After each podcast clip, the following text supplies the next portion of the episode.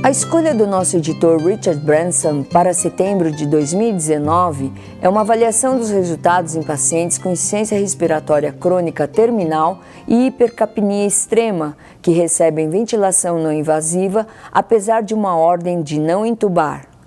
Limais e colaboradores descobriram que os sujeitos comatosos e os indivíduos não comatosos tiveram resultados semelhantes de maneira única, eles pesquisaram indivíduos sobreviventes que estavam dispostos a receber novamente a ventilação não invasiva caso desenvolvessem insuficiência respiratória. Davis contribui com um editorial de acompanhamento revisando o uso da VNI em cenários de final de vida e de cuidados paliativos, incluindo aqueles pacientes com pedidos de não intubação. Resogali e co-investigadores relatam sua avaliação de cuff de tubo endotraqueal à prova de vazamento em modelo suíno. Usando um cuff de dupla camada, Resogali e colaboradores relataram que a colonização bacteriana pulmonar foi reduzida em três vezes. Usando azul de metileno colocado acima do cuff, eles também notaram que não houve nenhum vazamento com o uso do cuff de dupla camada. A busca pelo material forma e pressão ideal do cuff tem sido feita atentamente na última década com pouco sucesso clínico. Em um editorial, Young analisa o estado da arte em relação aos desenhos do cuff e a possibilidade de reduzir a pneumonia associada ao ventilador, alterando o tubo endotraqueal. A obesidade é uma epidemia mundial que desafia os prestadores de cuidados em todas as disciplinas. Claye e colaboradores fornecem uma subanálise de sujeitos do estudo Oscillate, avaliando o impacto do índice de massa corporal na mortalidade. Em estudos anteriores, um paradoxo da obesidade foi relatado, mostrando melhores resultados na UTI em indivíduos obesos. Este artigo presente não encontrou nenhuma diferença na mortalidade na faixa de MC do estudo. Diel opina em seu editorial que mudanças na complacência da parede torácica em obesos pode fornecer uma chance de personalizar a ventilação mecânica. O uso de pressão esofágica poderia guiar as pressões inspiratória e expiratória finais. Em outro estudo, Bouraça e colaboradores acompanham seu trabalho anterior avaliando o impacto de uma máscara na função respiratória em um grupo de indivíduos com DPOC.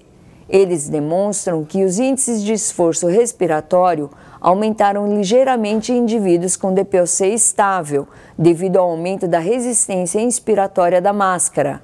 Esses dados sugerem que os indivíduos com DPOC podem tolerar o uso de máscara sem desconforto significante.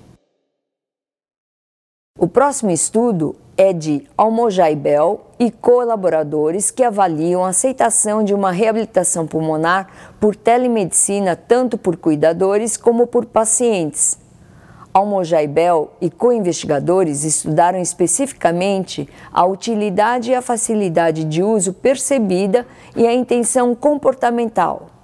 Os autores concluem que o conteúdo e a validade visual garantem mais testes psicométricos como mensuração de programas de reabilitação. Bens e colegas avaliaram o coaching de saúde por terapeutas respiratórios e por enfermeiros em habilidades de autogerenciamento de indivíduos com DPOC Usando o questionário respiratório crônico, os autores acharam que ambos cuidadores, tanto terapeutas respiratórios quanto enfermeiros, melhoraram as habilidades de autogerenciamento dos indivíduos com DPOC. Benzo e colaboradores concluíram que o coaching de saúde, após uma hospitalização por exacerbação da DPOC, melhora o autogerenciamento em comparação com o grupo controle. O próximo estudo é de Abu Sultané e colaboradores que abordam a questão do manejo de via aérea pediátrica em hospitais comunitários. As emergências pediátricas em hospitais comunitários são frequentemente vistas como um desastre. Abu Sultané e colaboradores fornecem um programa multifacetado com o objetivo de melhorar o manejo das vias aéreas pediátricas em hospitais comunitários. Após o programa, houve melhora na adesão a uma lista de vários aspectos, incluindo a seleção do tamanho adequado do tubo endotraqueal, o tamanho da lâmina do laringoscópio e o uso de um tubo com cuff. Os autores sugerem que este modelo pode ser usado para melhorar o gerenciamento de várias condições críticas de pacientes pediátricos. Izucura e colaboradores avaliam o impacto da fototerapia na dispneia em adultos saudáveis. Usando um dispositivo de infravermelho próximo, frequentemente usado para tratar a dor, os autores avaliaram a dispneia enquanto os sujeitos estavam conectados a resistências inspiratórias variando de 0 a 30 centímetros de água por litro por segundo. Em voluntários saudáveis, a fototerapia reduziu a dispneia medida pela escala de Borg. O papel em pacientes com doença respiratória ainda é desconhecido. A variabilidade da frequência cardíaca é um sinal de função fisiológica autonômica normal. Pimentel e colaboradores avaliaram a variabilidade da frequência cardíaca em pacientes com esclerose lateral amiotrófica em uma faixa de função pulmonar. Eles descobriram que a variabilidade da frequência cardíaca estava reduzida e nesses indivíduos com esclerose lateral amiotrófica, com menor capacidade pulmonar. A perda da variabilidade fisiológica normal é um achado comum nessa doença. Morgan e colegas, em outro estudo, avaliaram o efeito da mudança do tempo de apneia durante assistência ventilatória não invasiva ajustada neuralmente, NAVA. Os tempos de apneia curtos e longos têm vantagens e desvantagens. Em um curto ensaio clínico cruzado, os tempos de apneia curtos foram associados a períodos mais frequentes de ventilação de reserva e a menos casos de hipóxia e de taquicardia. Em outro estudo, Papolos e colaboradores avaliam o uso da monitorização do espaço morto na SARA e a relação com a disfunção do ventrículo direito. Indivíduos com SARA tiveram mensurações seriadas de espaço morto e de hemodinâmica pulmonar durante o suporte ventilatório. Papolos e colaboradores descobriram que o aumento no espaço morto está associado a alterações na hemodinâmica pulmonar, o que pode levar à disfunção ventricular direita. Eles sugerem que as mensurações seriadas de espaço morto podem identificar indivíduos em risco de corpo pulmonale. Tyler e colaboradores conduziram um projeto de melhoria da qualidade com o objetivo de reduzir a necessidade de oxigenoterapia domiciliar em recém-nascidos de muito baixo peso no momento da alta hospitalar.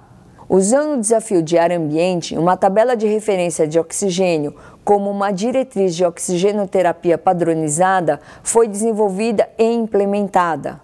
O estudo mostra que a padronização de práticas de cuidados respiratórios convalescentes reduz as morbidades respiratórias nesses recém-nascidos. Lian e co-investigadores estudaram fatores associados ao trabalho, ao emprego, em tempo integral em indivíduos adultos com fibrose cística. Lian e colaboradores mostram que níveis mais elevados de educação estão associados ao trabalho e emprego em tempo integral e que o absenteísmo é um problema em aproximadamente 50% dos pacientes.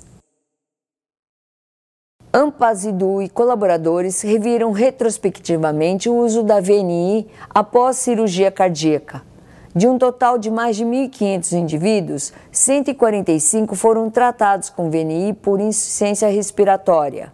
A presença de DPOC, de comorbidades e de disfunção renal foram associados ao uso de VNI. A falha da VNI ocorreu apenas em 11% dos indivíduos. Os autores concluíram que a VNI foi bem sucedida no tratamento da insuficiência respiratória pós-cirurgia cardíaca na maioria dos casos. Charbonnet e colaboradores fornecem uma revisão narrativa sobre a otimização da ventilação durante a ressuscitação cardiopulmonar. Suas observações únicas sobre o impacto das compressões torácicas no volume pulmonar e no fechamento das vias aéreas sugerem mudanças nas técnicas de ventilação padrão atualmente ensinadas durante a ressuscitação cardiopulmonar. E para finalizar, Riduan e outros contribuem com uma revisão sistemática sobre o papel do cuidado translacional em readmissões de indivíduos com DPOC Riduan e colaboradores identificaram fatores associados à redução de readmissões hospitalares por todas as causas, incluindo a duração da intervenção e o tipo de prestadores de cuidados. Para receber o conteúdo deste podcast e de podcasts anteriores da revista, por favor visite nosso website em www.rcjournal.com você também poderá se inscrever no nosso website para receber os podcasts de futuros volumes da Respiratory Care.